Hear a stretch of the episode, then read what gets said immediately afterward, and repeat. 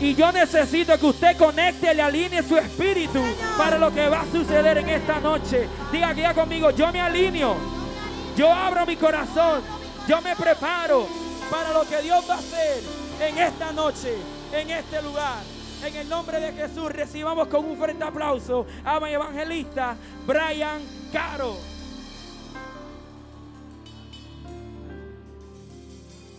Vamos, déselo fuerte, Rey de Reyes, Señor de Señores. Al único que merece gloria, honor, favor, pleitesía, honra. Al Alfa y el Omega, al principio, al fin. Al que nos redimió, al que nos salvó, al que nos sacó del pozo de la desesperación y nos puso en alturas por pura gracia. Padre, aprovecho esta oportunidad para orar al Padre y declarar que será una noche de salvación, una noche de poder, una noche de autoridad, donde tu gracia se derramará. El alfa y el omega está listo para derramar su gloria, para el atado liberarlo y para el enfermo sanarlo. Yo te pido que aquel que vino confundido, seas tú, Señor, aclarando su mente a través de tu palabra que no torna atrás vacía. Yo rompo todo paradigma religioso. Declaro inoperante todo plan de brujería, de hechicería, de antagonismo. Retrocede por el poder de tu palabra y declaramos que tu soberanía se derrama sobre este lugar. Y sobre todas las cosas veremos salvación.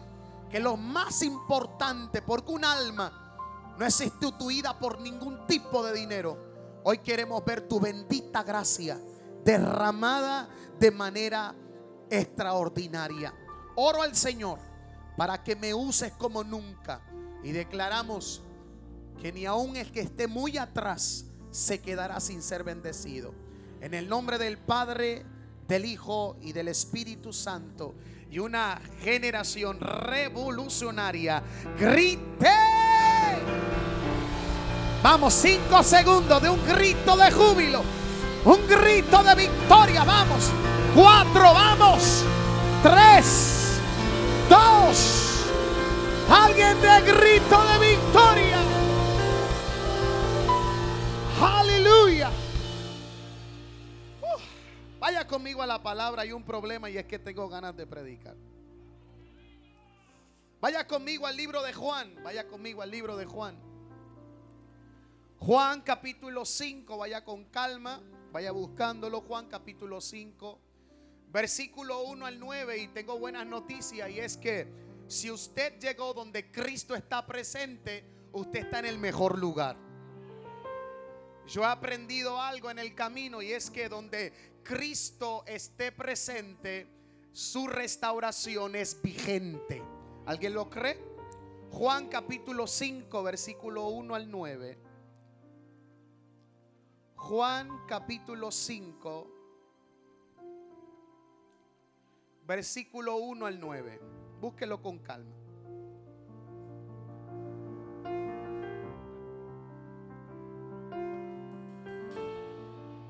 Juan capítulo 5, versículo 1 al 9. Y cuando usted lo tenga, diga un fuerte amén.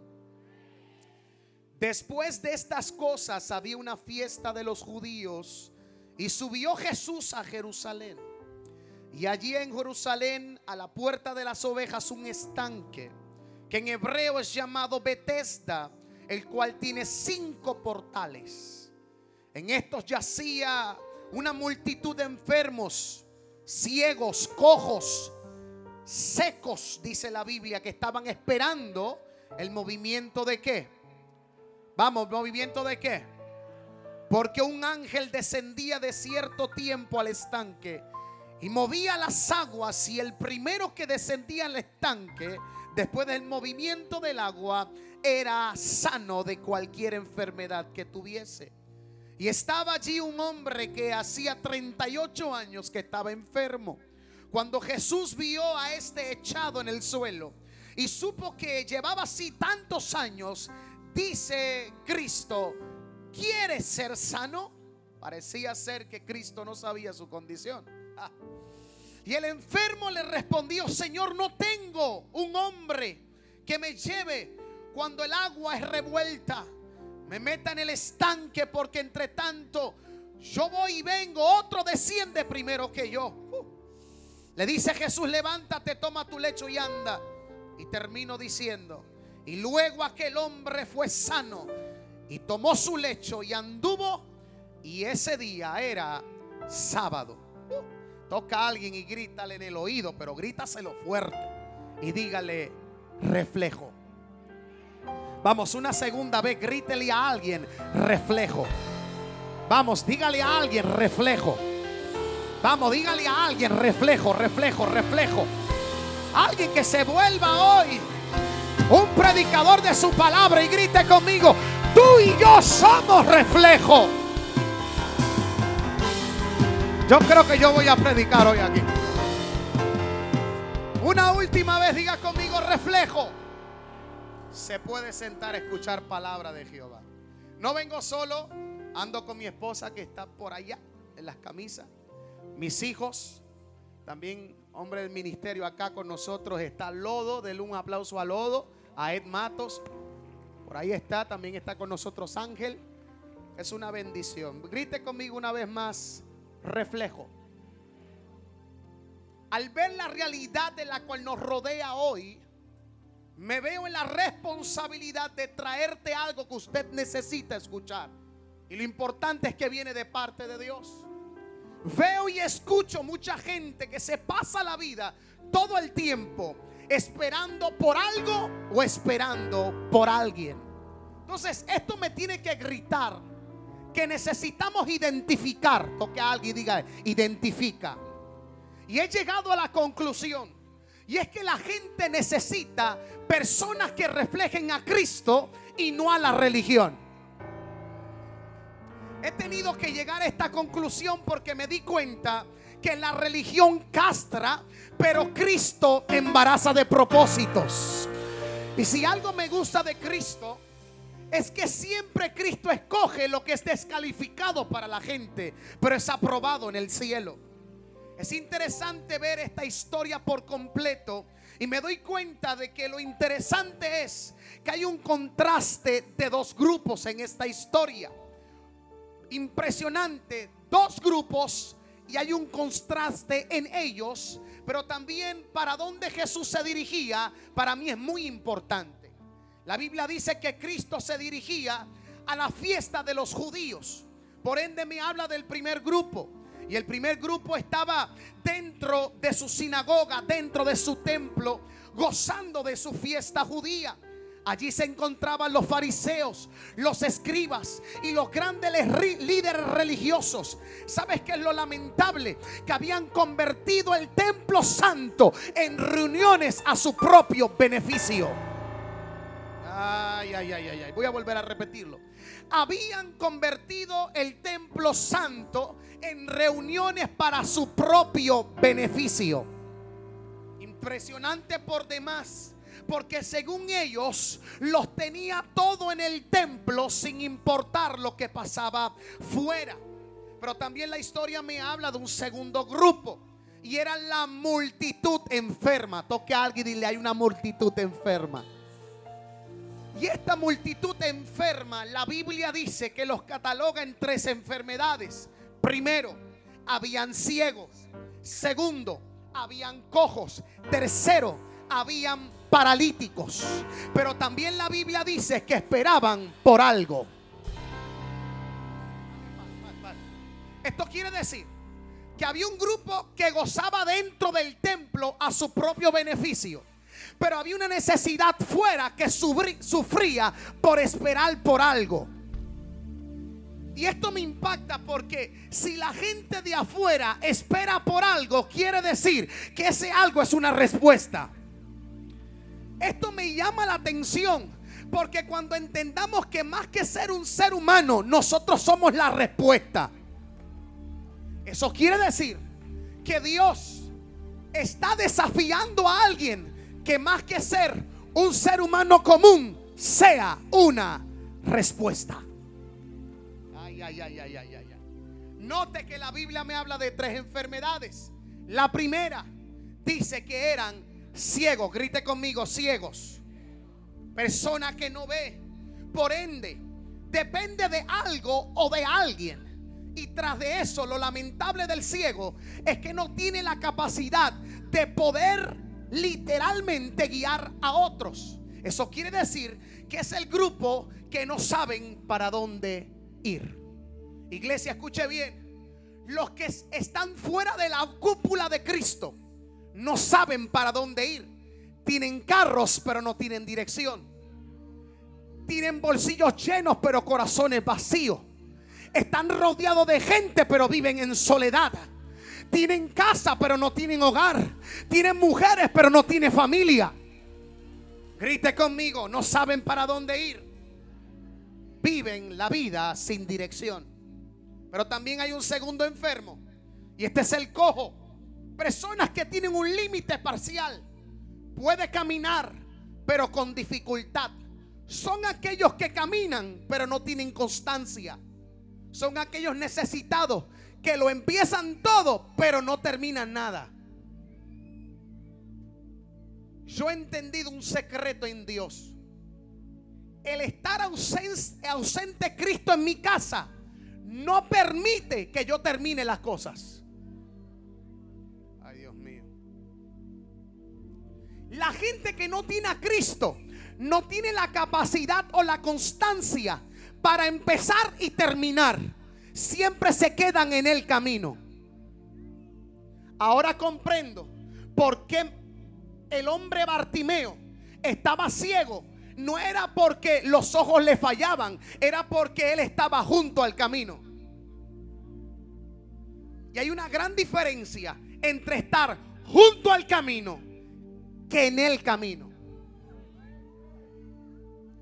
Y hay gente que dice mirar y dice ver, pero su camino junto a él no lo deja ver porque el camino que está no es el correcto. Pero también son aquellos que empiezan pero no terminan.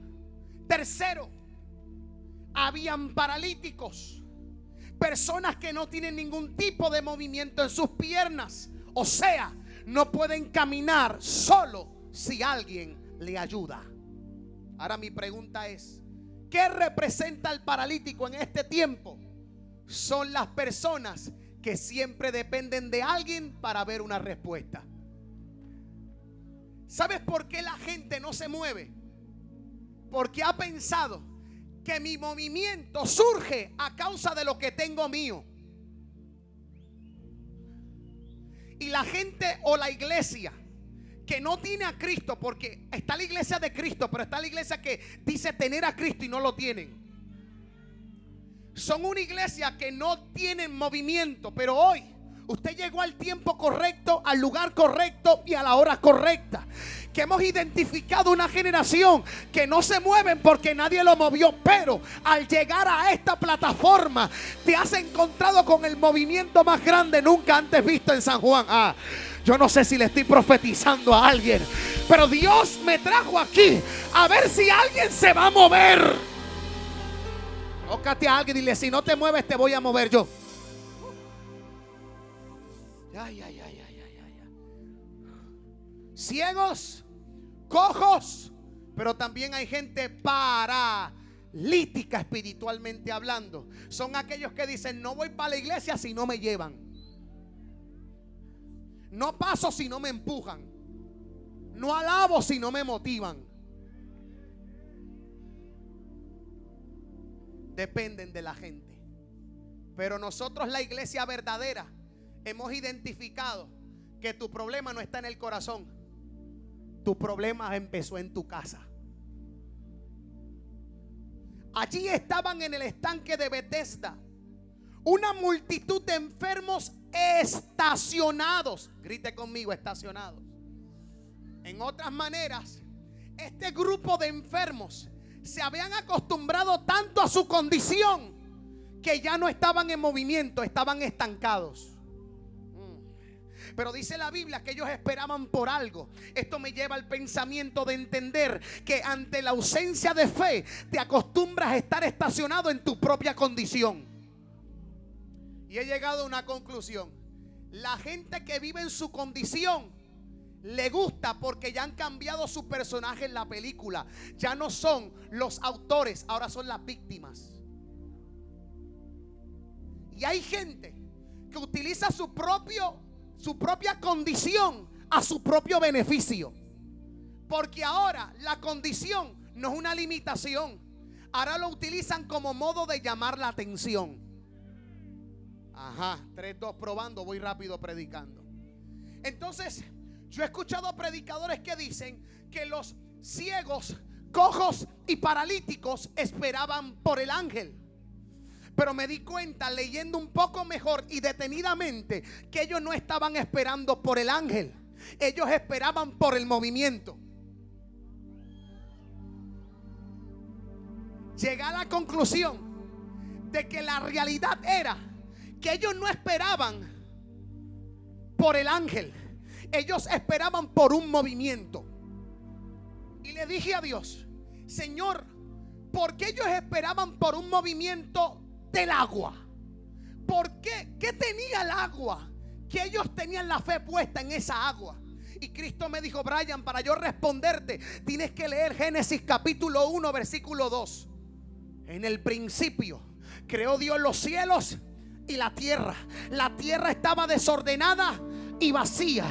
Eh, la faz de las tinieblas estaban sobre la faz del abismo, pero su poder se movía en las aguas. Y le dije a Dios, ¿por qué primero no te movías en la tierra y te movías en el agua? Y Dios me dijo, Brian, porque mi gloria siempre ha buscado dónde reflejarse. Eso quiere decir Ay, ay, ay, ay, ay, ay. Eso quiere decir que Dios lo único que está buscando es gente que lo reflejen a Él. Me di cuenta que Cristo se cansó de reflejarse en algo y de la desorden de la tierra creó a alguien llamado ser humano. Ahora ya Dios no se mueve en el agua, ahora Dios se mueve en ti. Yo no sé si alguien es un reflejo de Cristo aquí.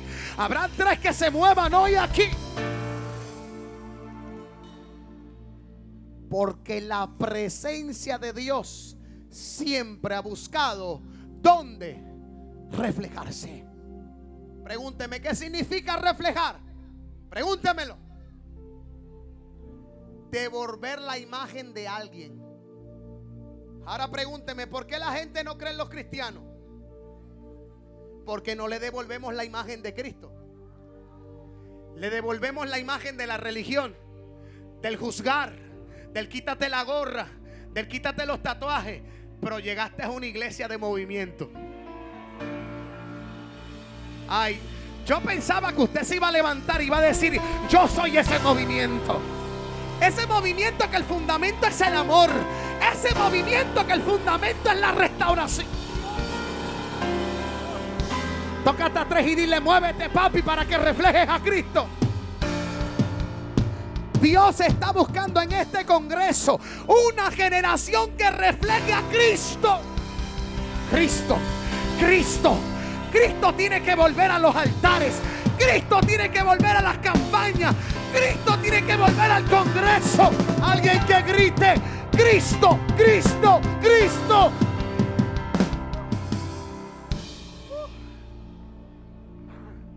Predicaba el miércoles y le decía a la gente, ya la gente no quiere escuchar los triunfos de los predicadores. La revelación de los predicadores. ¿A dónde viajé? ¿Cuántas millas tengo? Si yo viajo en first class o no.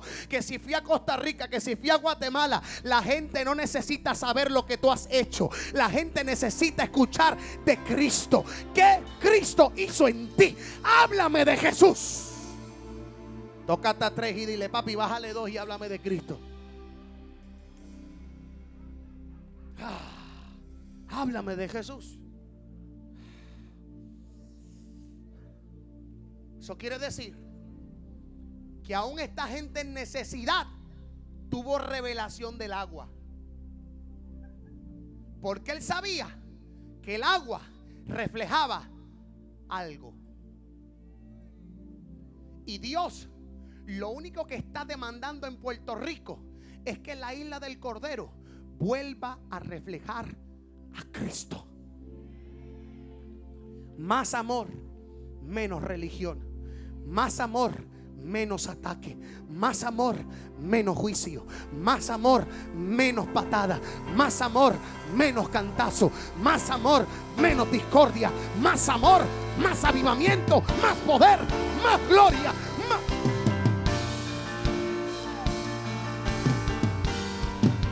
Toca atrás y dile que se te pegue esto.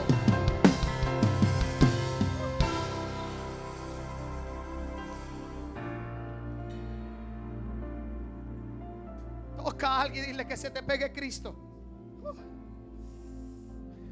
¿Quién me permite empezar a predicar? ¿Quién me permite empezar a predicar que tengo algo de Dios aquí? En medio de esta historia encontré una realidad versus cuatro verdades de Cristo.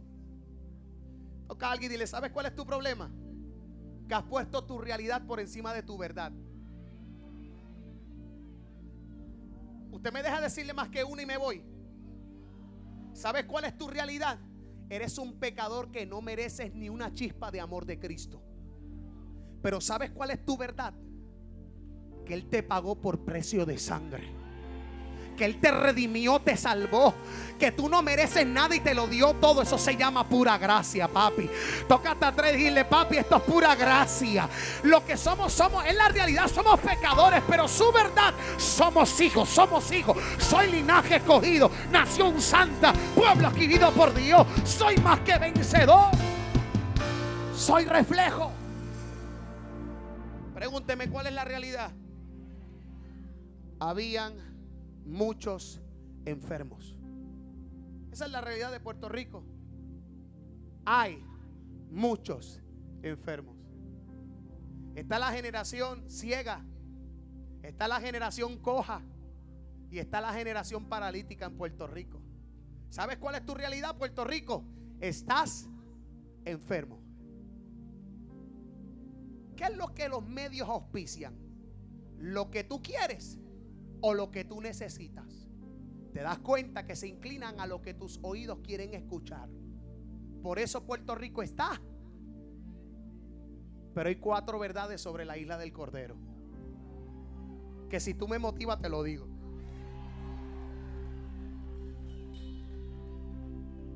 Cristo, el que yo predico, agendó todo esto porque en medio de tu necesidad él te quería mostrar quién es Él. Porque en este, ay Dios mío, en esta plataforma había un estanque, había agua, había movimiento y había pórticos. ¿Sabe cuál era el problema? Que cuando mi enfermedad y mi necesidad se va por encima de la plataforma de Dios, yo veo todo lo de Dios como si fuera en contra mí. Pero yo lo que tengo que cambiar no es el panorama, es lo que yo hablo y declaro en medio de ese panorama. Ellos decían, hay un estanque, estamos estacionados. Hay agua, pero estamos estacionados. Hay movimiento, pero estamos estacionados. Hay pórticos, pero estamos fastidiados. Sin embargo, la Biblia dice que Cristo llegó. Cristo se dirigía para la fiesta de los judíos. Pero Cristo me enseña algo que la necesidad va por encima del culto. Usted se me fue por aquí arriba. A lo mejor iba tarde para el culto.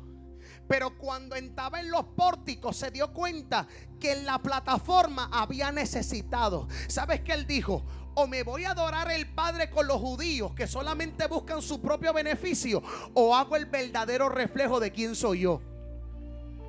Ahora te pregunto yo, ¿dejarás tu agenda por ser interrumpida la agenda de Dios en ti? Cristo llega, le pasa por encima a todos en busca de uno. Estaba el cojo ciego. Dice, este no, este no, este no, este no. No porque oh, este era más favorito que este, es porque algo le quería enseñar a este. Y cuando llega sobre aquel de 38 años, yo me imagino que lo miró y le dijo al ciego, papi, una pregunta, ¿qué hay frente de ti?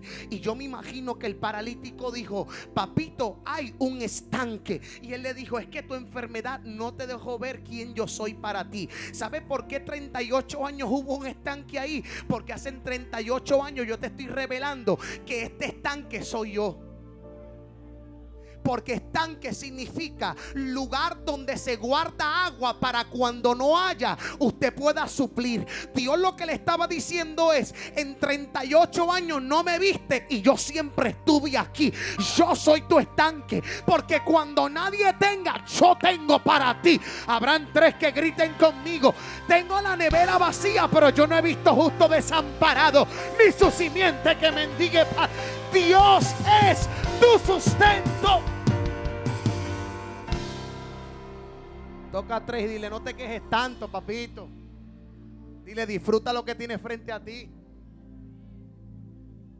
Yo imagino que Cristo lo miró y le dijo, lo que ese estanque para ti era el recordatorio de tu propio sufrimiento, te lo puse frente a tus ojos para que tú supieras que siempre yo te he suplido cuando no hay.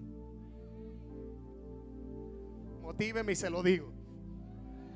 Había una segunda cosa, pregúnteme qué. Había agua. Juan capítulo 4, versículo 14 dice, mas el que bebiere del agua que yo le daré, no tendrá sed jamás, sino que el agua que yo le daré será para él una fuente de agua que brote para vida eterna. Cristo estaba diciendo, cuando no hay, yo soy tu, sustento. Pero cuando no hay nada, yo soy tu agua, porque yo soy el agua de tu vida. Pero había una tercera cosa y es que había movimiento. No es lo mismo tener un estanque estancado que tener un estanque en...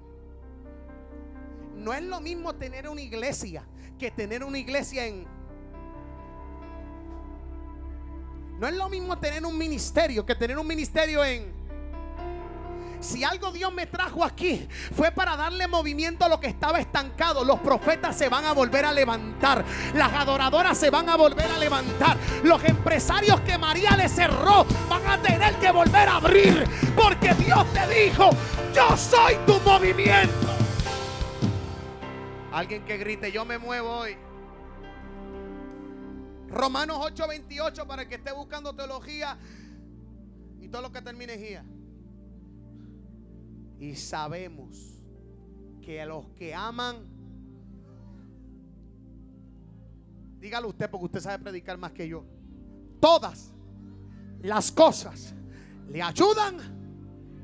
Dios siempre está en mi hijo está apartado, tranquilo, todo te va a ayudar a bien. Brian, me acaban de botar del trabajo, tranquilo, yo estoy en movimiento, todo va a obrar. Brian, en María se me fue todo abajo, tranquilo, yo soy tu movimiento, todo obra. Brian, mis amigos me traicionaron, tranquilo, todo obra. Brian, se me cerraron la iglesia, tranquilo, todo obra. Cuarto y último, ya me voy porque usted tiene que ya irse, está muy agendado en la vida. Cristo le dijo, papi, ¿qué tú ves? Estanque, yo soy tu sustento. ¿Qué más ves? Agua, yo soy tu agua. ¿Qué más ves? Movimiento, yo me muevo por ti aunque tú no te muevas. ¿Sabes lo que es un amor incondicional? Lo que todavía tú no sabes dar. Porque tú y yo Damos si me dan. Amo si me ama. Abrazo si me abrazan. Pero Cristo te dice, tú no haces nada por mí. Sin embargo, yo me muevo por ti. Vamos a ser claro y vamos a hablar más claro todavía. Si Dios nos bendijera por lo que nosotros le damos en tiempo, porque sabemos diezmar dinero, pero no sabemos diezmar tiempo. Y el diezmo de 24 horas son dos horas y media. ¿Le dedicarías tú? No, tú se lo dedicas cinco al Facebook, eso yo lo sé. Sí, porque ahora la gente ya no busca predicadores en los altares, ahora busca predicadores en el celular. Y mientras más pire los ojos y más, mientras más hablen en lengua y mientras más me profeticen, más me gusta. Entonces criticamos al brujo y nosotros somos peores. No, ¿me meto por aquí o me salgo? El brujo va a leerse las cartas y usted viene en busca del profeta para que te diga, Necesitamos entender que todo esto pasará, pero su palabra. Brian, ¿y cómo es que entonces habrá momentos donde el profeta no va a hablar y tu papá y tu mamá te van a abandonar? Pero la Biblia habló de eso y te dijo, aunque tu padre y tu madre te dejasen, con todo y con eso Dios te recogerá. Brian, y si estoy pasando por aflicción, las aflicciones del tiempo presente no son comparables con la gloria venidera que en mí ha de manifestarse. Brian, estoy enfermo tranquilo por tu chaga. Yo fui curado, Brian. Me siento confundido, no sé para dónde mirar. Alzaré mis ojos a los montes de donde vendrá mi socorro. Mi socorro viene de Jehová, que creó los cielos y la tierra. Brian, estoy pasando por una tribulación. Esta leve tribulación momentánea produce en mí excelente, eterno Brian, me siento solo. Jehová es mi pastor y a mí nada me va a faltar. Toca tres y dile, yo le creo lo que Dios habló de mí.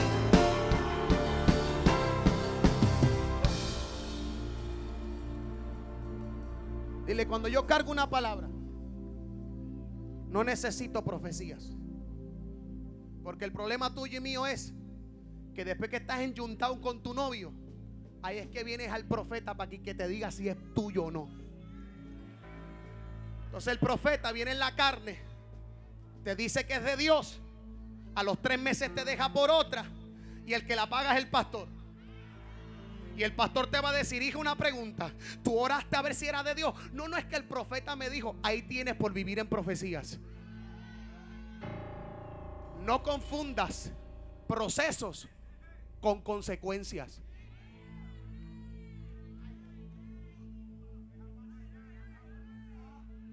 Entonces Dios te está dejando saber, tú quieres ser efectivo y sólido. Tienes libros aquí que hablan de ti, hablan de lo que pasó, hablan de lo que estás pasando y habla del futuro tuyo. Y el futuro tuyo es que llegaremos al cielo y Dios nos esperará en esa nube y nos dirá, ven, buen hijo fiel, en lo poco me fuiste fiel y en lo mucho. ¿Qué ves? Un estanque. ¿Qué ves? Agua. ¿Qué ves? Movimiento. Pero ¿qué más ves? Y él dijo, veo pórticos. Pregúnteme qué significa pórticos. Pregúnteme. ¿Se lo digo mañana o se lo digo hoy? Pregúnteme. Significa puertas. Cristo le dice, yo soy tu estanque cuando no hay. Yo soy tu agua cuando tienes sed. Cuando estás estancado, yo soy tu movimiento. Y por si acaso se te olvidó, yo soy la puerta. Cristo dijo, Juan capítulo 10 para el teólogo versículo 9, yo soy la puerta y el que por mí entrare será salvo. Entrará y saldrá. Ah, esto usted no lo entendió. Entrará y saldrá. Entrará y saldrá. Entrará y saldrá y hallará pastos. ¿Cuántos pastores hay aquí? Si el único que está es felo, esta palabra es para ti entonces. Dios nunca te llamó a entristecerte del que se va. Porque Dios te lo habló aquí. Entran y salen. Pero la Biblia dice que en la casa siempre hay que pastos. Eso quiere decir que no te entristezcas del que se vaya, porque en la casa sigue. Eso quiere decir que el que se va se pierde de la comida.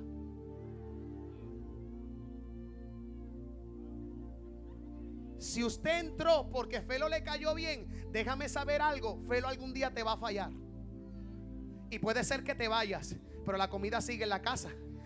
No entres por los pastores, entra por el dueño del pastor. Se llama Cristo. Ah.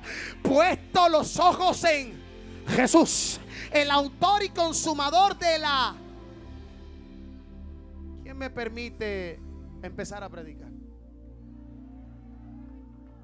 No, se lo digo en serio, de verdad. Por mi primo hermano que te estoy diciendo la verdad. ¿Quién me permite predicar? La realidad es muy frustrante. Porque alrededor de las puertas habían enfermos. ¿Y sabes qué? Pregúnteme qué. De todas clases, papi. ¿Sabes por qué? Porque había ausencia de Cristo. Note que yo no dije que no había presencia de templos. Porque en una de las puertas había templo. ¡Ey! Y había fiesta. ¡Ey! Y había culto. Pero al haber ausencia de, hay presencia de enfermedad. Si no me crees, pregúntale a Lázaro que mientras Cristo estaba en la casa, nunca entró la enfermedad hasta el día que Cristo se fue. Me permite irme por aquí, no se me ha ido, es que me soltó una revelación ahora que tengo que soltarla. Es que con un grupo así no, no, no sé, no puedo predicar.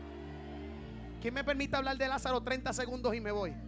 Es que me acaba de bajar algo que no me puedo ir con él porque me puedo caer de la tarima y no. ¿Quién me permite? Mientras Cristo estaba en casa de Lázaro, la enfermedad nunca entró. Cristo sale y la enfermedad entra. Pero ¿sabe por qué entra? Pregúnteme por qué. Porque Cristo quería meterlo en el ámbito de la decepción.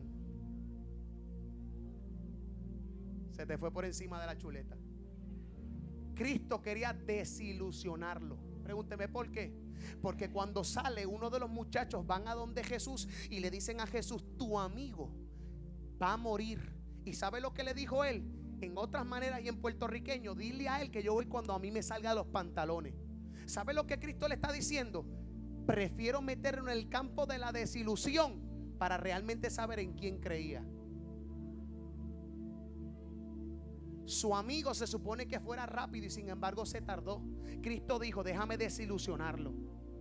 A ti no te pasa que cuando Cristo no te responde lo que quiere, lo primero que haces es venir los domingos a adorar a Dios cuando todo está bien, pero cuando no te contesta, eres el primero que te enchismas con Dios. No me vengas con esa. Y Dios muchas veces te mete en el campo de la desilusión para mostrarte quién es Él.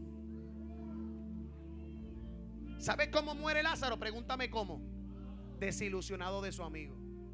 Porque el mismo que fue a buscar a Jesús fue el mismo que le regresó la información. Y yo me imagino que este tipo vivía en San Juan. Y le dijo, dice que tu amigo dijo que venía cuando le salgan los pantalones.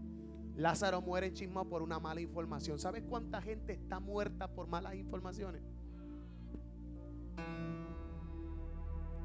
Ay, ¿guardo para mañana o sigo? Déjame guardar para mañana. Por eso cuando lo resucita, Cristo no lo llama muerto, Cristo lo llama por su nombre. Y cuando lo saca, Cristo le dijo, te voy a enseñar a predicar sin hablar. Porque el que está vivo sin testimonio tiene que impulsar para que, para que la gente se, se motive. Pero hay gente que ha muerto en la vida y resucitado en Cristo, que su propia vida es un mensaje. Habrán tres que estaban muertos en delitos y pecados, que no tienen ni que predicar, que su propia vida es un testimonio. Habrán tres que griten, yo era un Lázaro, ahora la gente me quiere matar. ¿Por qué? Porque yo estaba muerto y hoy Cristo me resucitó. Hay un peligro, pregúnteme cuál.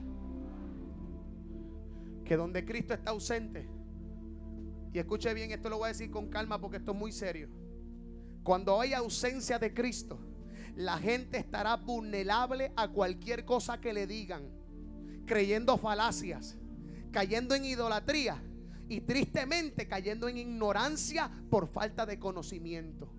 Por eso usted ve que donde no está Cristo hay idolatría. Había una supuesta alegoría en este caso y era que supuestamente un ángel bajaba de vez en cuando, movía las aguas y el primero que llegase, ese era. ¿Quién me permite sacarte un poco de la cultura de la teología y meterte en la revelación de Cristo? Es más, me voy a arrodillar para decírtelo. Yo he escuchado predicadores que cometieron el mismo error que un día yo cometí y fue decir, dale, dale, ven al altar que el ángel va a mover el agua. Y me di cuenta que esto realmente era una alegoría a causa de una necesidad. Eso quiere decir que cuando yo estoy tan abrumado del poder de la decepción, del poder de, de, la carencia, del poder de mi propia condición, yo voy a creer en lo que me digan. Y yo me atrevo a decir que bíblicamente este ángel que bajaba no era de Dios. Aquí es donde se le cayeron los calzoncillos al diablo. Pregúnteme por qué. ¿Tú te crees que el Dios que yo predico te va a poner a competir con otros para llegar primero? ¿Tú te crees que Dios tiene favoritos? Se la voy a explicar bien fácil. Si este ángel fuera de Dios, Dios lo que estaba diciendo es, pelea con tu hermano en busca de tu bendición. Porque la Biblia dice que solamente en la alegoría el primero que llegase, ese era sano. ¿Tú te crees que no había batallas entre hermanos por un milagro? Ahora mi pregunta es, ¿será eso lo que Cristo quiere contigo? Qué silencio. Era una alegoría a causa de una necesidad. Por eso tuve gente que cuando nadie se atreve a ser reflejo de Cristo, ellos creen en cualquier cosa que le digan. La gente critica a los chinos, los japoneses porque son idólatras, pero son pocos los que se han atrevido a reflejar a Cristo en China. Ellos lamentablemente cayeron en idolatría, no porque les gusta, es porque hay ausencia de reflejos. Y Puerto Rico está carente de reflejos. Porque prefieren reflejar un concilio que a Cristo. A un movimiento a Cristo. Prefieren decirle a la gente, espera al ángel. ¿Por qué queremos que esperen por algo cuando pueden esperar por algo? Entonces, lo que te quiero decir es que para ver tu milagro no tienes que esperar por ningún tipo que venga primero que Cristo. El que va a venir de tú a tú contigo ya no es el ángel ni es el movimiento, es Jesús. Ay, yo no sé si alguien está aquí, pero yo vengo a decirte de parte de Dios que el Dios que yo predico no compite con otro. El Dios que yo predico no te hace guerrear con otro. El Dios que yo predico no te desafía a que llegues primero o primero que el otro. No, dejemos la guerra. Toca tres y dile, tú y yo estamos peleando hace rato. ¿Por quién llega primero? Hoy lo vemos. ¿Quién llena más que quién? ¿Quién predica mejor que quién? ¿Quién tiene la más iglesia poderosa que quién? Diga conmigo, guerra. Toca a alguien y dile, eso no es así. Dios nunca, no sé cómo, sí, dame piano, porque es que esta gente no, le gustó lo primero y lo segundo no le gustó. Que están cansados, no han comido. Dios nunca para sanarte a ti permitirá que aplastes a otro. Nunca. O pelees por un milagro, pero en competencia.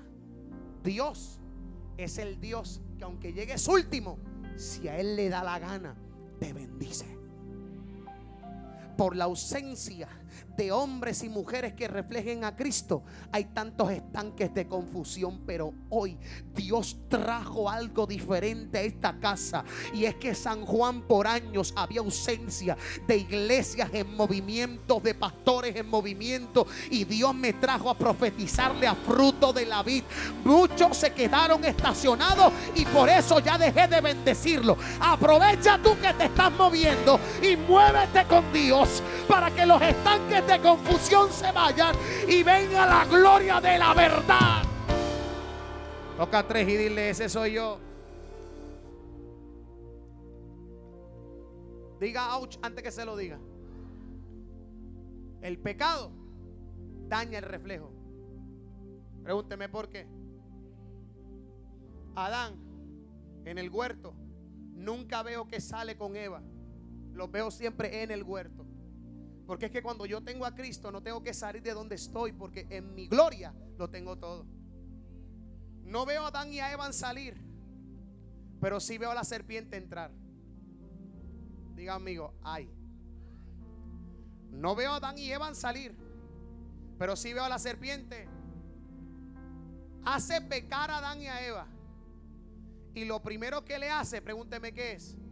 Le saca la voz. No te entiendo, Brian, se lo voy a explicar. Pecaron. Dios le habla a Adán. Y Adán tiene porque ahora la voz se paseaba en el huerto y no en él. Por eso usted ve que cuando tú tienes a Cristo y Cristo te habla, tú amas ese momento. Pero cuando ya eres una persona apartada, que vives la vida en locura, cuando Dios te habla, le coges miedo. Porque te acostumbraste a estar en Dios y te acostumbraste a su voz y eso para ti era lo más glorioso. Pero como conociste esa voz interna y ahora por el pecado la escuchas externa, ahora te da miedo lo que antes te enamoraba. Eso quiere decir que el pecado, uno, me aleja de Dios y dos, daña el reflejo de Él. ¿Sabes qué me dijo mi apóstol? Pregúnteme qué. Hoy me llamó y me dijo, Brian, más que cuidar tu unción, más que cuidar la manifestación de Dios en ti, cuida tu testimonio. Porque me di cuenta de algo. Ya la gente no cree por la revelación ni por las grandes prédicas. La gente lo que está creyendo es por los estilos de vida de la gente. Y va a llegar el momento que esto se predicará por testimonio. Usted está muy equivocado. No es que usted va a tener un micrófono y va a comenzar a testificar. No. Es que va a llegar un momento que este evangelio no se va a poder predicar. No te van a dejar predicar. Y de la única manera que te vas a hacer diferencia con otro es el testimonio de vida. No habrá un micrófono. Pero cuando la gente te vea caminar distinto, van a decir: No me predicó, pero con su vida me ganó. Este hombre llevaba 38 años, diga conmigo 38 años, no podía moverse, nadie lo ayudaba. Uh. Pero sin embargo Cristo le pregunta, alguien que sepa la gran pregunta de Cristo, esta era la pregunta más profunda que yo he escuchado a Cristo hacer. Es como decirle a un nene, ¿quiere una paleta? Le dijo al ciego, ¿quiere ser sano? Le dijo al paralítico, ¿quiere ser ¿Verdad que parece una pregunta como que tonta? Una pregunta como que, ¿en serio me estás preguntando? Es como decirle a un tipo, ¿quieres un millón de dólares, hermano? Cristo le está diciendo a un necesitado de 38 años que no había caminado, ¿quieres ser? He llegado a la conclusión por qué Dios le preguntó al cojo si quería ser sano. Pregúntenme por qué. Porque muchas veces la gente se acomoda tanto a su condición que ya no es una condición, ahora es un estilo de vida. Y no quieren que lo saquen de ahí porque prefieren ser víctimas que protagonistas. Y en cierta manera este hombre había creado fama de su condición porque todos sabían que él era uno de los más que llevaba enfermo. Y eso para él era una autodefensa. Nadie me toque porque yo soy el más viejo aquí. Y hay gente que literalmente prefieren vivir la vida sin Cristo, aún sabiendo que se están muriendo. Y Dios te pregunta por respeto, porque Él es un caballero. ¿Quieres que te sane? El fabricante, hablándole al artículo, cuando se supone que ni le pregunte. Yo he llegado a la conclusión y es, que el fabricante de nosotros, seas malo o no, nunca cambia. Lo que cambia es el dueño. Porque todos nosotros, seamos malos o buenos, tenemos el mismo fabricante. Lo que pasa es que en el camino te ofreció otra compañía ser tu dueño y te prostituiste con él. Y quiero decirte algo. Podrás cambiar de dueño, pero la firmita debajo del pie del fabricante no se te aborra. ¿Cuántos han visto Toy Story? Pudieron cambiarlo de casa, pero debajo del zapato decía Andy. Ese era el. Ay, Dios mío. Habrá alguien tres, tres que se vuelva loco aquí. Que se atrevan a decir: A lo mejor estoy arrebatado, pero mi fabricante sigue siendo Cristo. A lo mejor me aparté de Dios, pero Dios sigue siendo mi fabricante. Tengo la marca de Cristo. Las personas que están enfermas prefieren continuar así porque atrae la pena y la lástima de la gente. Y quiero decirte algo. Dios no se mueve por pena. Su motor es la compasión. El hombre dice, ¿quién me permite hablarle a los San... ¿Cómo es San Juan? ¿Cómo es? Si tú eres de San Juan, ¿cómo es? San Juan. Eso mismo. San Juanero. San Juanero, ok. ¿Dónde están los San Juaneros? ¿Quién me permite hablarle a ti? Este tipo era primo tuyo. Pregúnteme por qué. Porque Cristo le pregunta una pregunta y él le responde evadiéndole la pregunta. Porque se supone que él diga, sí.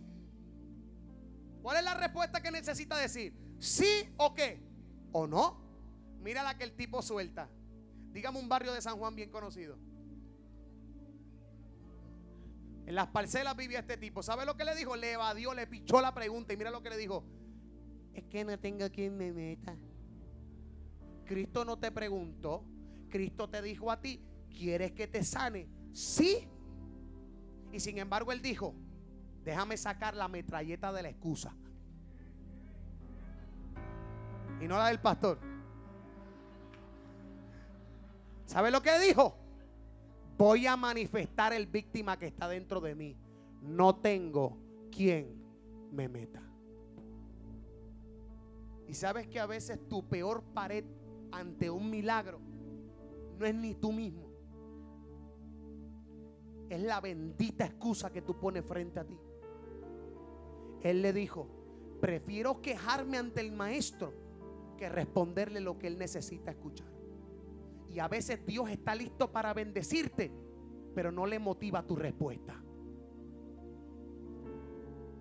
Él se quejó y dijo, no es mi culpa.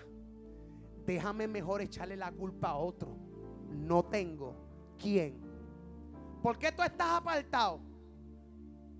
La persona dice, Diache, si me pregunta, ok, yo estoy apartado porque es que me encanta la calle, pero para yo quedar bien, déjame decirle que es que Felo me cae mal, entonces pues le echo la culpa a él, porque como es un pastor así que no saluda a la gente, pues entonces yo lo que... Me aparté por el pastor, te encanta meter a terceras y cuartas personas en tu y Dios, si algo quiere hacer contigo es quitarte la excusa y que hables tu realidad. Usted se apartó porque le encantó lo que hay fuera de Cristo. Te encantó el dinero, te encantó las mujeres, te encantó los hombres, te encantó la fama, te encantó lo que el mundo ofrece. Entonces, ¿qué yo hago? Prefiero ser un cobarde que responsable. Yo vine a predicarle inconverso, la iglesia me perdona. Y a veces la excusa es la enemiga de la fe. Y él dijo, nadie me mete. El problema principal del ser humano es que siempre depende de otra persona para obtener algo. Y a veces hasta de un milagro. No tengo quien me lleva a la iglesia, pero aparece para irte para el jangueo. Es una cosa diabólica. Dios mío. Este hombre aprovechó su frustración para culpar a otro porque prefirió ser irresponsable que ser verdadero. Y Jesús mira cómo trabaja esta gran revelación. Él le dijo, ¿qué pasa? Y él le dijo, nadie me mete. Y Cristo le dijo, te voy a desintoxicar de esa excusa y te voy a dar la solución. ¿Sabe qué Cristo le dijo? No le alimentó la excusa, le dijo, no papi, levántate, toma tu lecho y anda. Cristo buscó a otro para que lo ayudara. Le dijo un paralítico, levántate. Ya conmigo, Dios está loco. El tipo le está diciendo, no tengo quien me meta. Lo lógico era que Cristo le dijera, Pancho, ven y levántalo, papi. Cristo le dijo, no, papá, la solución no está en nadie. La solución está en ti. Lo que ya tú tienes para triunfar, ya tú lo tienes. Porque cuando Dios llamó a David, David no escogió literalmente y se fue a buscar la onda después de la guerra. No, ya antes de la guerra él tenía la onda. Moisés ya tenía la vara. Y yo quiero decirte algo, que lo que ya tú tienes para triunfar, no es que tú lo vas a buscar, es que ya tú lo tienes. Y alguien tiene que entender hoy aquí que la gloria que tú tienes nadie la va a detener. Y Dios te dice hoy, levántate, toma tu lecho. ¿Sabe lo que le está diciendo Cristo? Uno, vete por encima de lo normal, levántate. Toma tu lecho. Dios le está diciendo, lo que por 38 años fue tu estilo de vida, agárralo y póntelo encima de ti. Demostrándole que lo que te ató por 38 años, ahora tú lo dominas a él. Hay mucha gente que se levantan, pero son pocos los que dominan lo que te domina. Por eso usted ve gente que se levantan y están tres meses y se apartan, porque se levantaron, pero no dominaron el lecho.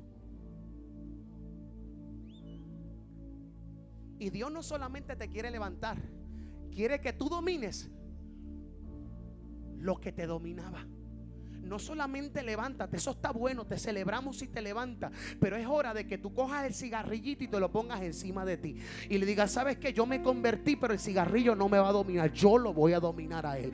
Ya, ya, ya la mujercita que tengo por WhatsApp, que no es la mía, ahora me la voy a poner aquí encima y le voy a decir, no, no, yo tengo esposa y tengo familia, eso no me va a dominar. Esa depresión que tú tenías, enganchatela aquí y dile, ¿sabes qué? Yo le estoy demostrando al diablo que soy como David, te arranco la cabeza y la voy a exhibir para que la gente vea que lo que antes me metía miedo, ahora yo lo domino.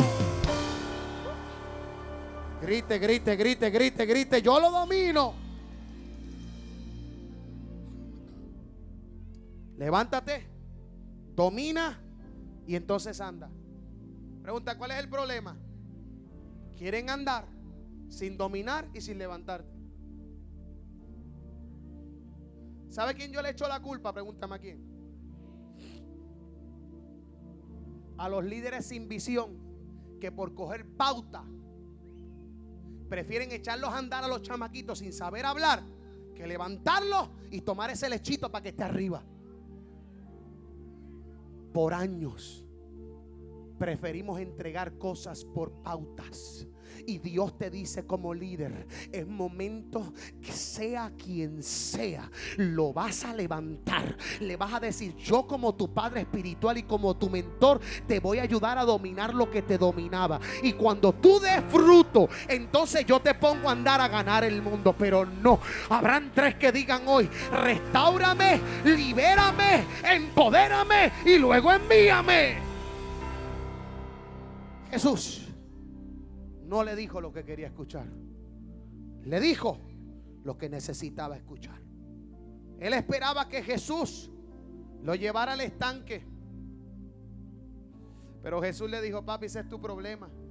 Que por 38 años te enfocaste en el ángel. Y eso siempre fue una mentira. ¿Sabes cuántos años tú llevas perdiendo el tiempo en una mentira? Cuando la verdad está frente de ti, todavía no la has visto. ¿Qué es una mentira? Pregúnteme qué. El hombre que no tiene a Cristo y te dice que, te ama. ¿Sabes qué dice mi Biblia? Que el que no ha conocido a Dios no ama. El que no ama no ha conocido a Dios. Eso quiere decir que de la única manera que yo le puedo permitir a un hombre, a una mujer que le diga te amo, primero pregúntale, ¿tú amas a Dios? Entonces, Dios no lo lleva al estanque. Dios lo hace chocar con la fuente. Y Dios me vino a decirte hoy acá, no es el predicador quien te va a dar tu milagro, no es el toque de Brian Caro que te va a derramar más unción, no. Bástate ya de conformarte con el movimiento de los ángeles cuando ya la fuente está frente a ti. No desaproveches esta oportunidad porque ya no tendré intermediarios entre alguien y Jesús. No, este es el momento donde Dios me dice, saco el movimiento del agua, saco todo eso que la gente idolatraba. Ahora soy yo con la gente. Termino. Y esta última parte la dejo por último porque es la parte más fuerte donde me quitan el micrófono, pero la digo para irme. Pero eso sí hay religiosos, si no, pues nadie le va a molestar. ¿Verdad que aquí no hay? Dile eso, dile, pues puedes decir porque si queda uno, pues se le cae el pelo y ya mañana se restaura. nunca vi a un fariseo y escriba salir del templo hasta que Cristo hizo el milagro. Pregúnteme por qué. Porque lo hizo sábado. Y hay gente que si tú le pasas la línea de su religión, te metes en problemas. Y ellos preferían seguir una ley que la esencia de Cristo. Ellos decían, sábado nadie trabaja, sábado nadie hace nada. Cristo dijo, yo soy un revoluz. Yo soy un avivador y explosivo. Yo, yo, yo soy un Dios explosivo y un Dios de avivamiento que puedo sanar lunes como que puedo sanar el sábado, como que puedo sanar el domingo. ¿Quién es, quién es la gente para paralizar a Dios? Y sin embargo, cuando sana, los religiosos salieron y le dijeron, hoy es sábado. Y yo me imagino que Cristo le dijo, y estás, estás hablando con el creador del tiempo.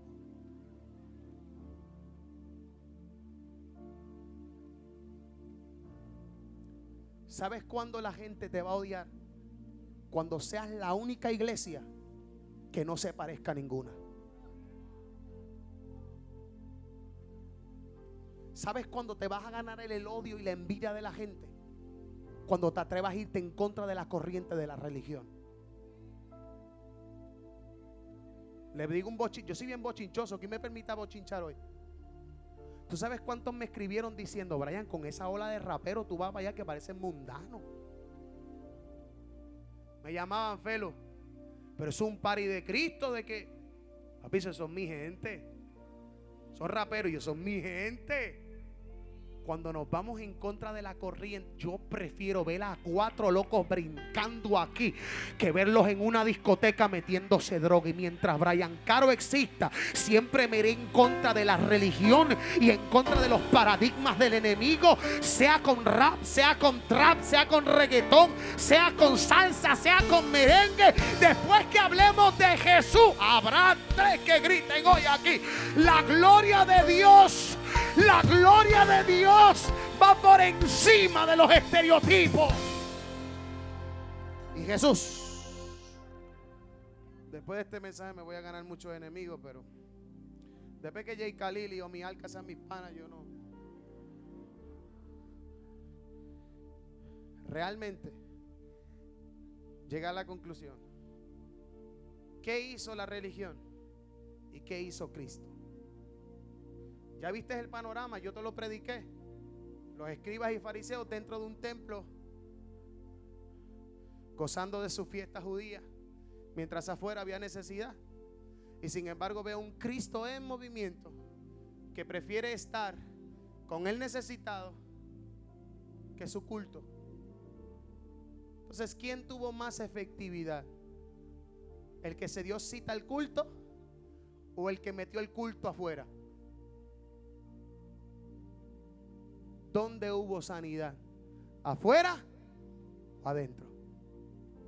Termino diciéndote, no te puedo predicar otra cosa que no sea la que yo viva. ¿Sabes de cuándo hace 11 años yo fui a un encuentro con Dios y, estoy tan apasionado por lo que hago cuando Dios me dijo? Mira lo que Dios me dijo hace 11 años. ¿Quiere que se lo diga? Esto cambió mi vida. Me dijo, Brian, me siento triste. Y le dije, ¿por qué? Y me dijo, Brian, porque la iglesia han cambiado el id por el vengan. Cristo dijo, id y predicad el Evangelio. Hoy, ¿qué es lo que tú escuchas? Ven al culto el martes. Ven al culto el jueves. Y eso es bueno. Yo creo en congregarme. Es mal que no se congrega se lo chupa la bruja. Porque la iglesia no salva, pero alimenta. Donde yo no estoy en acuerdo, cuando te llenas tanto y no te vacías en nadie. Ahí es donde está mi disgusto. Pero ¿qué Dios hizo hoy? ¿Qué Dios hizo con esta iglesia hoy? Nos dejó entender que el 2019 es el año donde los drogadictos se darán de meter droga. Donde nosotros nos vamos a meter en lo más oscuro, aunque la gente nos diga, loco, no me importa. Vuelven los estadios llenos. Vuelven los coliseos llenos. No una noche, no dos noches, tres noches corridas. Vuelven los tiempos donde literalmente los eventos se abarrotan de la gloria de Dios. Donde ya literalmente no se va a necesitar de la manipulación para atraer la gente. Ahora la misma gloria los va a traer humillados ante Cristo. Porque ya no habrá literalmente un ángel que baje. Ahora es Cristo con la gente. Cristo con la gente. Cristo con la gente. Reflejo. Habrán tres que digan hoy, yo quiero ser reflejo. ¿Dónde están los reflejos hoy? Yo quiero ver los reflejos de Cristo. Reflejos. Y aprovecho esta unción para levantar mis manos. Y yo quiero que todos levanten sus manos. Oro a Dios. Como evangelista. Apasionado por las vidas. Oro a Dios para que la gente se abrume de la pasión por Cristo. Que vuelva la pasión por el drogadicto. Que vuelva la pasión por el necesitado. Ya fueron muchos años enclausurado, comiendo, comiendo y comiendo. Es hora de vaciarnos en la calle.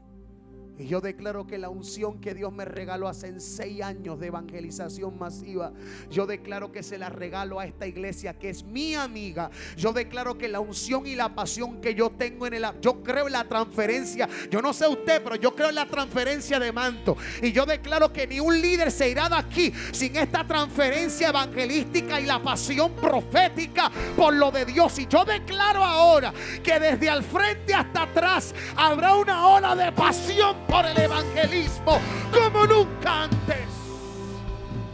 Alguien grite amén.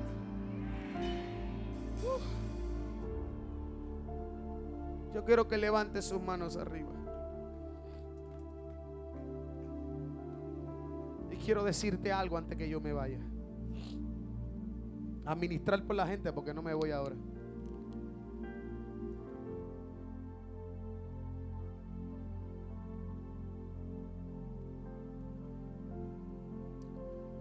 Yo un día estuve como tú, confundido, pensando que el mundo ofrece más que Dios. Porque es que esa es la, yo le llamo la chavienda, aunque se escuche feo, pero esa es la chavienda. El diablo se disfraza tan de luz que lo que me ofrece me apasiona. Y yo te entiendo, porque yo era así. Pero un día Cristo llegó a tiempo. Y pregúnteme, ¿qué pasó? Choque con la cruz del Calvario. Yo sé que a lo mejor tú esperabas un muchacho engabanado, encorbatado y zapateando de lado a lado. Ese tiempo yo lo viví y me di cuenta que, que en cierta manera la vestimenta lo que hizo fue tapar una falta. Porque me di cuenta que Adán y Eva eran santos y estaban desnudos. Pero también me di cuenta que la ropa vino a causa de tapar un pecado. Y por eso tú ves que hay gente que se tapa tanto, pero realmente no es que se está tapando su cuerpo. Lo que está tapando son falsas cosas que tiene por dentro.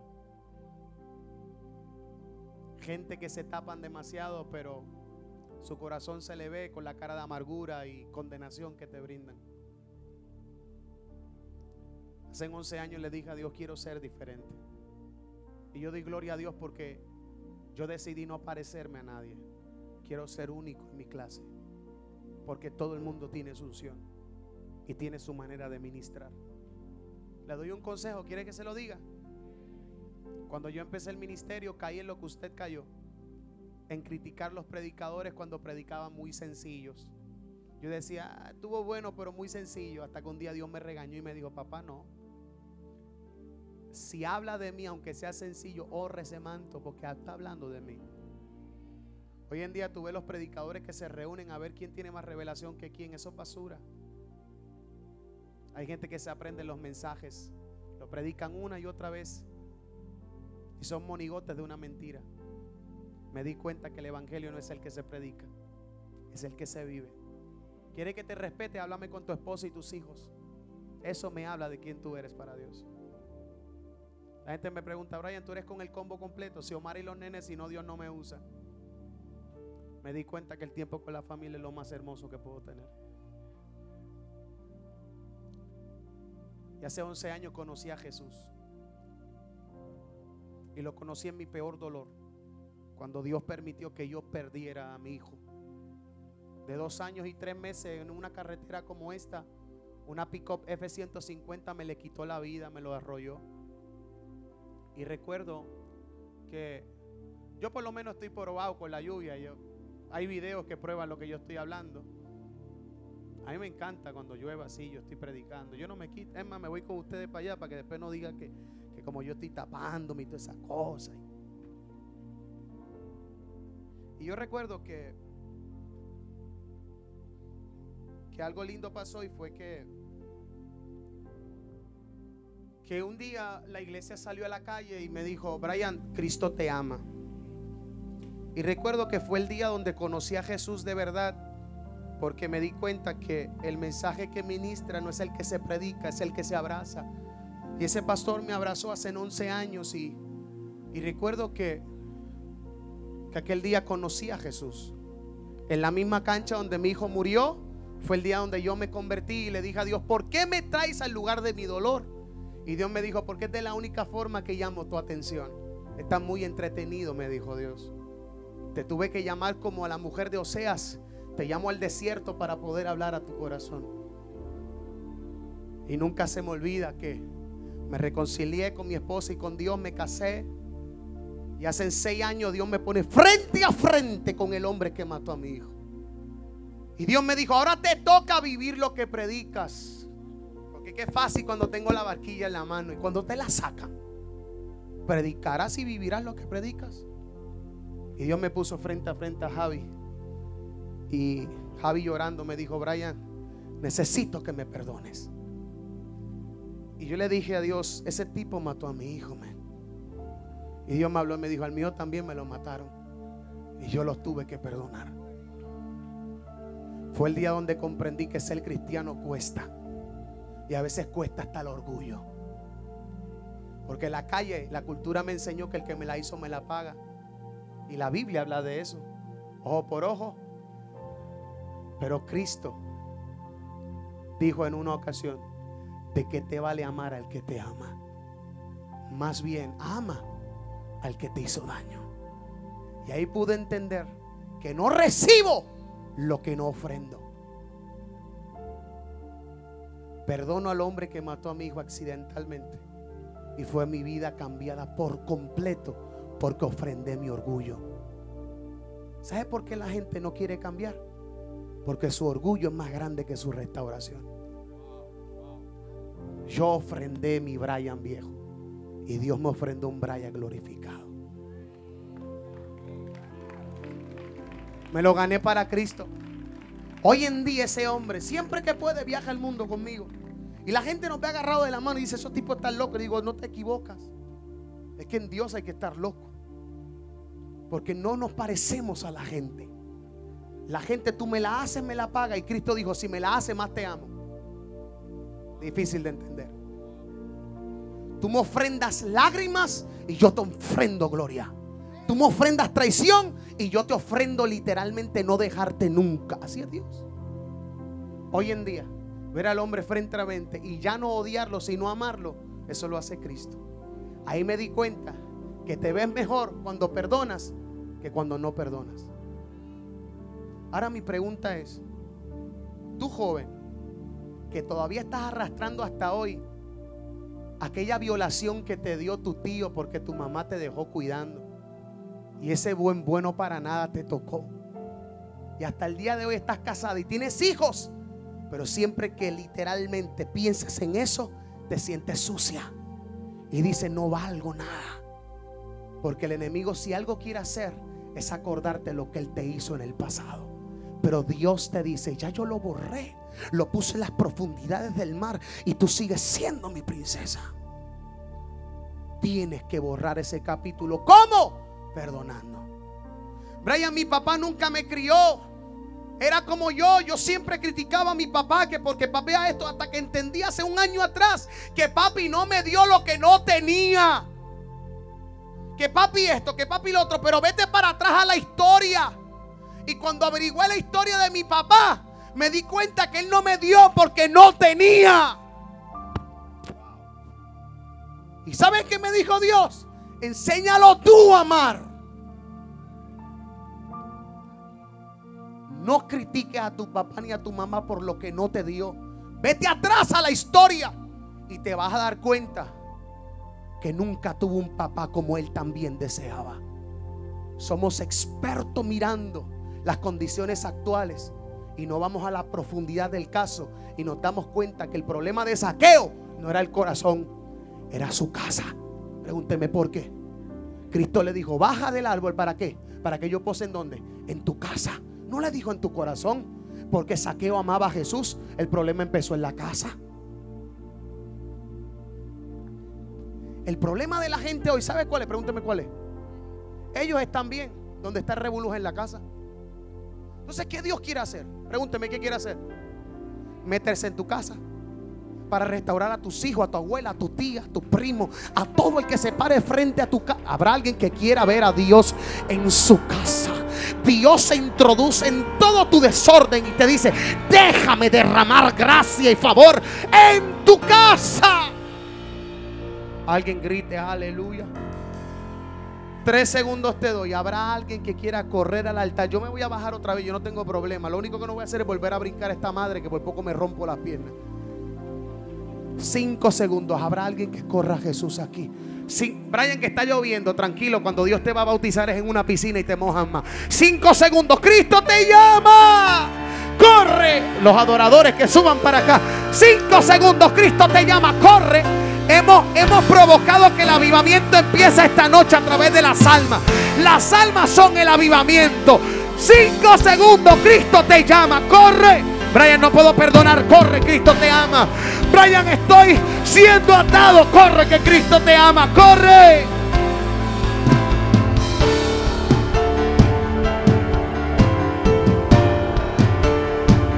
Vamos, la iglesia intercediendo. Vamos.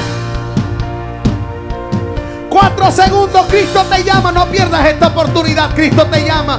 Con lazos de amor. Cuatro segundos, Cristo te llama. Tres. Dos. Cristo te llama. Se hace tarde, se hace tarde. Cristo viene. Yo no sé tú, pero yo siento que algo espiritual se está derramando acá. Los profetas intercediendo. Vamos, vamos, vamos, vamos. Dos segundos, Cristo te llama. Corre. Joven, en la calle no hay nada, papi. En Cristo lo hay todo. Corre. El avivamiento comienza hoy. Hoy, hoy, hoy. Yo no sé tú, pero siento ganas de correr aquí. Un segundo, Cristo te llama. Corre. Alguien que interceda, vamos, alguien que interceda conmigo. Corre. Todo aquel que quiera a Cristo. Todo aquel que quiera a Cristo, corre. Rompe todo trabajo de brujería. Rompe todo trabajo del pasado. Rompe. Alguien que se meta a guerrear conmigo aquí. Librando y el hombro se brosa, maja. Yo declaro liberación esta noche. Vamos, alguien que guerree conmigo.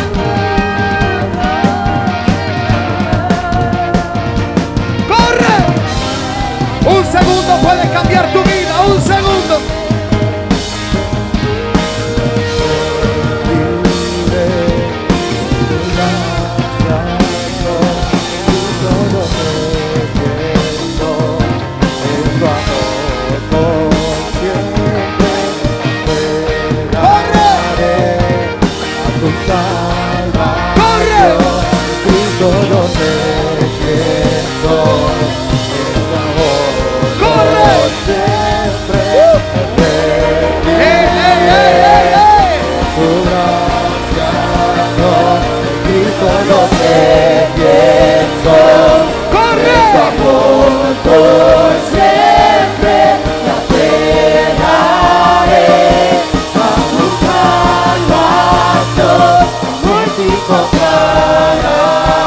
Alguien que grite.